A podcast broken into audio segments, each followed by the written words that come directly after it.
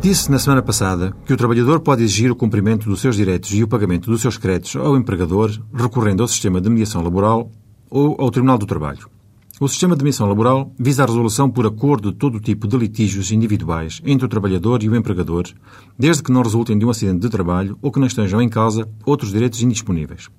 O trabalhador deve solicitar a intervenção do sistema de mediação laboral ao organismo competente do Ministério da Justiça, o que poderá fazer por via telefónica. Aceitando o empregador participar no procedimento de mediação, cada uma das partes deve proceder ao pagamento da taxa de 50 euros.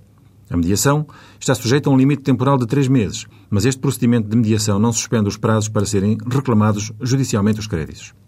O termo de acordo que é assinado pelos intervenientes constitui um título executivo. Não querendo utilizar a mediação laboral, ou sendo esta infrutífera, o trabalhador pode recorrer à via judicial. Neste caso, pode fazê-lo através de advogado do contencioso do seu sindicato de advogado por si constituído, de advogado nomeado pela Ordem dos Advogados, se lhe for concedido apoio judiciário nessa modalidade, ou solicitando o patrocínio do Ministério Público junto do Tribunal do Trabalho. O Ministério Público no Tribunal do Trabalho, representado por um Procurador da República, promove habitualmente a realização de uma tentativa de conciliação entre o trabalhador e a entidade empregadora. Obtido o acordo, não se inicia o processo judicial e o conflito termina sem qualquer encargo para os intervenientes.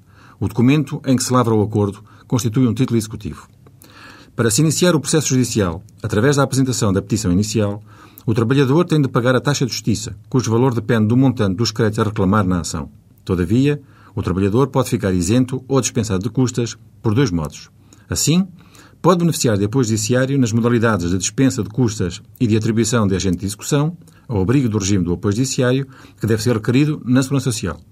Ou pode estar isento, verificando-se os seguintes requisitos ter recorrido previamente sem sucesso ao serviço de mediação laboral, ser patrocinado por advogado do seu sindicato ou pelo Ministério Público, e os seus rendimentos ilíquidos à data da instalação da ação ou do despedimento não serem superiores a 20.400 euros anuais, ou seja, a 1.457 euros mensais. Essencial é ter-se atenção o prazo para a instalação da ação judicial, o qual, por regra, é de um ano.